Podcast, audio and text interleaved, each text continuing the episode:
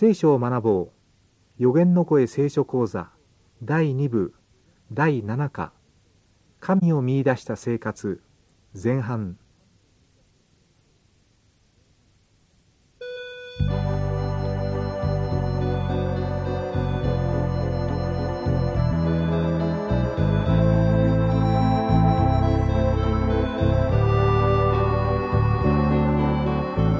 お元気ですか？川越勝です。んにちは、杉美恵です。聖書を学ぼう。この番組は光とともにでおなじみの川越さんと私で皆さんとご一緒に聖書の世界を覗いてみたいと思います。テキストに無料の聖書講座を使いますので、この機会にぜひあなたも始めてみてはいかがでしょうか。全24課で聖書をわかりやすく解説しています。この番組では1課分を2回に分けて進めていきますので、1課分ご一緒に学ばれましたら、聖書通信講座係まで答案用紙をお送りください。次の課をお送りします。また聖書講座は AWR のホームページ上でも同時進行で学べます。テキストお申し込みの宛先など詳しいことは放送の最後にお知らせしますので、メモのご用意をなさってお聞きください。では今日のテキストに早速入っていきましょう。今日は聖書講座テキストの第2部第7課神を見出した生活前半です、それではいつものように聖書とテキストをご準備ください。えー聖書には日本聖書協会発行の口語訳聖書と新共同訳の聖書がありますがどちらをお使いくださっても結構です。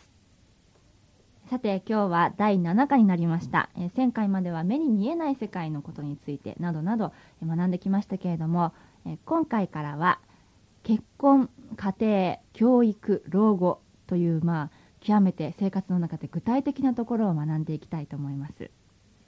えーさて家庭について考えますとね家庭は社会の一つの単位。そしてそれもね重要な一つの単位であるわけですね。そうですね。社会の秩序と繁栄は家庭の在り方にかかっているということができますよ。はい。ですからね落ち着いたいい家庭がたくさん集まりますとこれはいい社会になるわけです。うん。でも家庭がめちゃめちゃ。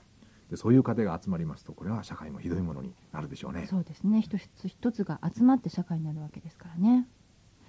えそれではテキストの方ですけれども3ページ1番最初の結婚というところに入っていきましょう。え聖書では最初のところでですね創世記には、えーまあ、前以前学びましたけれども神様が魚や鳥動物という生き物を作られたということを書いてありましたよね、えーそしてその中でオスとメスがあるわけですけれどもまあこれは最初からつがいとして作られていたわけですね。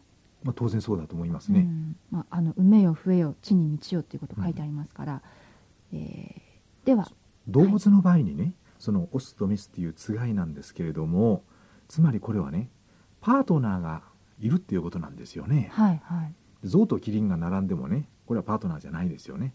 でも象のオスとメスキリンのオスとメスこれこの場合はパートナーですよね。うん。では人間はどうだったか。はい。それではそのところを見ていきましょう。創世記聖書の一番最初のところですが2章の18節です。口語訳聖書は2ページになります。新共同訳の方は3ページです。では新共同訳でお読みします。18節。主なる神は言われた。人が一人でいるのは良くない。彼に合う助けるものを作ろえーこちらではね彼のためにふさわしい助け手を作ろうというふうになっています。彼のためにと書いてありますからこれは男性だったことが分かりますね。うそうですね。まあ聖書ではえー私たちはアダムというふうに言っていますけれどもね、はい。最初にアダムが作られたわけですでところがねパートナーがいなかったわけですよ、うん、でそれでね助けるっていうのがですね。でそれでね一人でいるのは良くないと。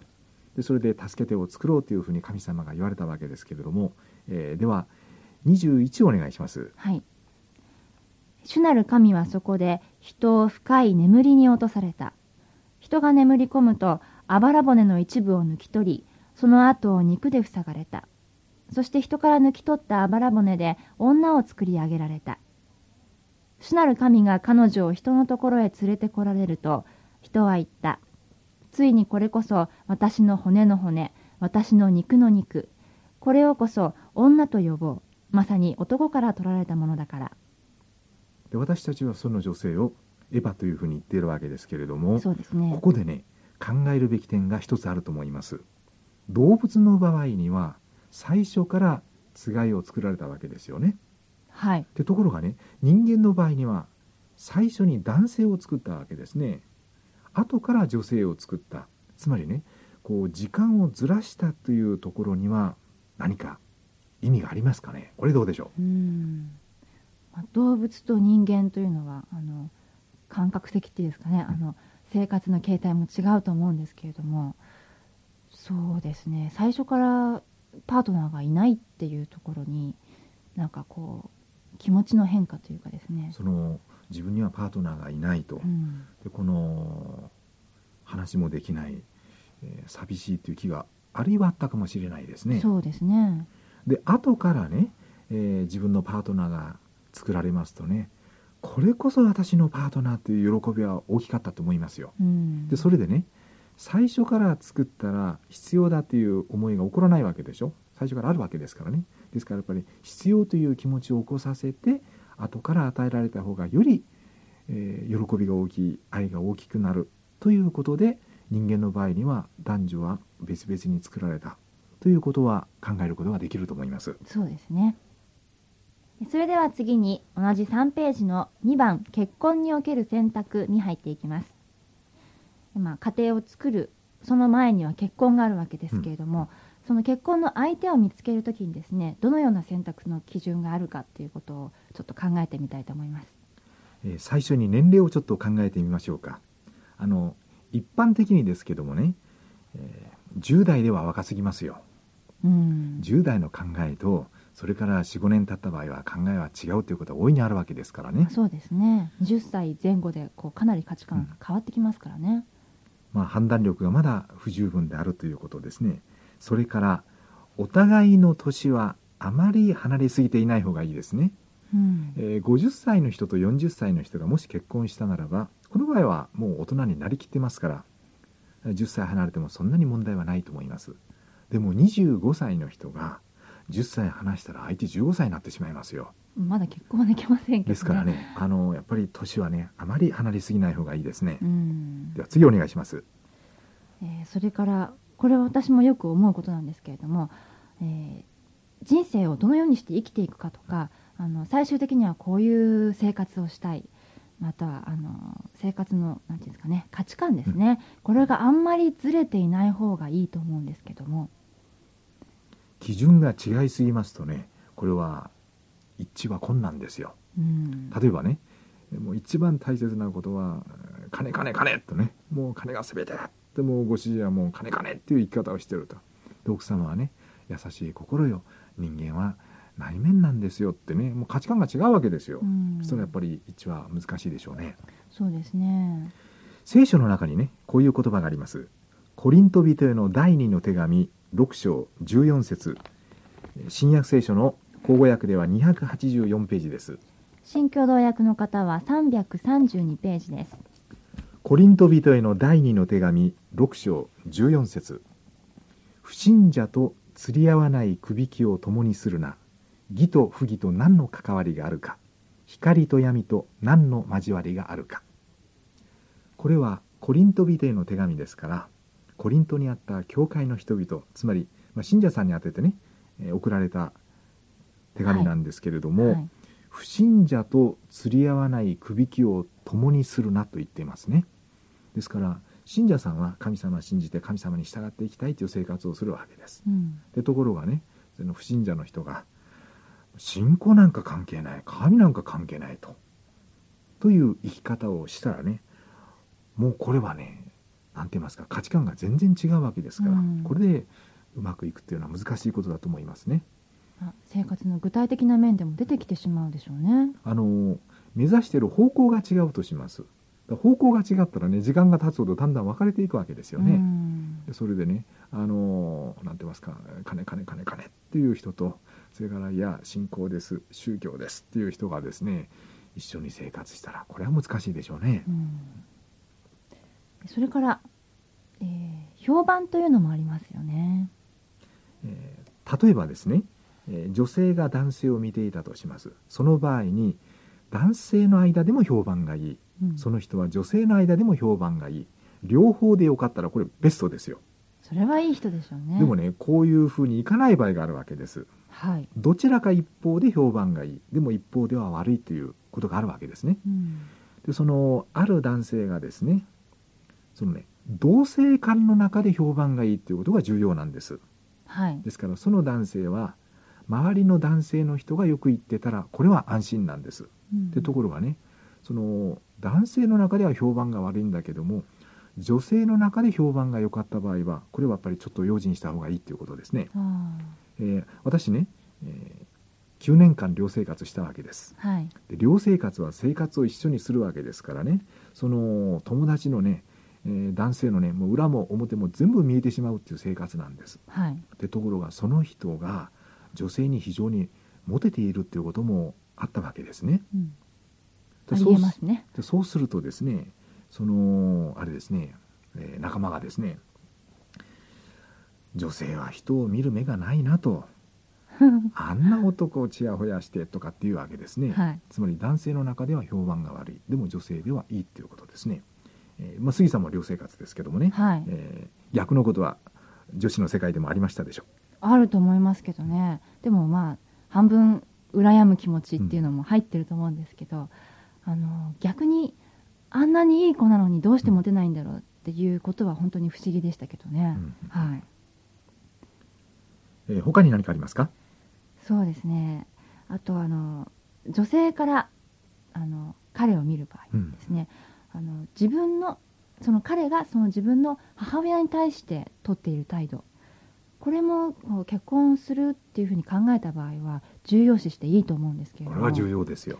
はい、あのその家庭でその、まあ、女性として母親がいるわけですけども家庭で女性に対応しているその男性の態度っていうのは結婚した後自分に取る態度に重なってくることはあると思うんですけど、ね、大いにそれは可能性ありますね、うん。ですから、まあ、例えばね彼の家に遊びに行ったとします。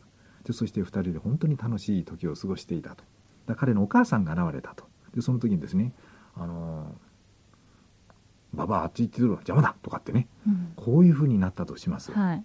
自分にはよくしてくれるけれどもそのお母さんには冷たくしているっていうような場合はねその態度が結婚をすると自分に対する態度になる可能性があるわけなんですよね、うん。ですから彼が自分の母親に対してどういう態度をとっているかここを女性は見なければならないですねそうですね。まあちょっと恥ずかしいっていうところもあると思うんですけれども愛情がそこにあるかっていうのは見抜いた方がいいんじゃないかなって思うんですけどもね。それと逆の立場ではどうでしょう？で今度はね、えー男性は女性のどこを見たらいいかですけどね。これはちょっと意外かもしれないですけれどもそのね彼女を見るだけではなく彼女のお母さんを見るということです。はい。お母さんがどういう人なのかですね。で実は息子が父親に似るよりも娘が母親に似る確率の方がはるかに高いですよ。そうですか。でそしてねその娘がお母さんのような人になるっていうことは多いですね。うん。家庭の中でよく接してますからね。私ねあの幼稚園がある教会と幼稚園と小学校があるっていう教会で働いたことがあるんですけどもね、はい。毎日私園児見てるわけですよ。である日お母さんがこう現れますね。もう見事と思う場合多かったですよわずか4歳にしてお母さんの雰囲気を本当によく表しているんです。漢字言葉遣いですね。でそうすると母娘はね本当に母親に似ていくんだなと思いましたね、うん。ですからねその彼女はなかなかいいんだけれどもとあのお母さんが苦手苦手だあのお母さん嫌いだってね。これはやっぱりちょっと要注意ということですね、うんまあ、以上結婚における選択、まあ、一般的な話ではありますけれどもそういうことも考えて、えー選択していった方がいいのかもしれませんね。それでは3番です。家庭における役割に入っていきましょう。テキストは4ページです、えーまず旦那さんですね、まあ、お父さんとなる人ですけれども日本語ではあの一家の大黒柱とも言いますが英語だとハズバンド。夫ですね。これはハウスバンドっていう言葉がくっついてハズバンドになったんですよね。そうなんですよね。うん。ということはハウス家をまあバンドですからベルトで締めるって言いますかね、うんまとめるっていうんですかね。まあ、強い愛情で家庭をまとめ、えー家庭に必要な助けとなる、まあ、これが、えーその夫の役目ですね。あの衝動的な生き方では困るわけですよその時その時で。はい。家庭を、えー正しく導く成熟した考えが必要ですねではここでねその夫婦のあり方をちょっと聖書から見ましょうか、はい。えー新約聖書のエペソビトへの手紙5章25節です、えー聖書のページは306ページになります新共同訳の方は358ページです。エペソビトへの手紙5章25節夫たる者よキリストが教会を愛してそのためにご自身を捧げられたように妻を愛しなさい。聖書がですね夫に対して言っていることはですね、え妻を愛しなさいということです。ではもう一つ33節ではお読みします。いずれにしてもあなた方はそれぞれ自分の妻を自分自身のように愛しなさい。妻もまた夫を敬いなさい。これがお互いに実行できるといいですね、そうですえね。ーこういう家庭が作られたら素晴らしいと思いますねはい。でさてですね、あのー結婚した場合ですけどもね、えー順序として誰を大切にしなくてはならないかということですねはい。でこれはですねまず伴侶なんです自分の親とか相手の親ではなくまず伴侶を大切にする子供ができたら誰を一番大切にするかですねうん。これでもやっぱり伴侶なんですよ。子供は2番なんですよね。だから時間的にはね赤ちゃんの時にはたくさん時間を取らないといけないですけれどもでも順序としてはいつもこれは伴侶が第一。その次に子供っていうですね。でところがねこれ入れ替わる人がいるわけですよ。はい。もううちの旦那は大事にならないと。もう全ては子供にかける。子供子供ってね。これやっぱりままずいんですよね。うん。ですから結婚したということはまず第一は伴侶。その次に子供という順序ですね。あの子供が育つ場合に親の愛情のこぼれで育つっていうようなこと聞いたことがあるんですけれどもやはり夫婦同士がこう強く愛し合っているっていうのは重要だと思いますね、えー今日は神を見出した生活ということで結婚また家庭というところを学んできましたけれどもそろそろお別れの時間です次回はテキスト第2部第7課神を見出した生活後半を見ていきます。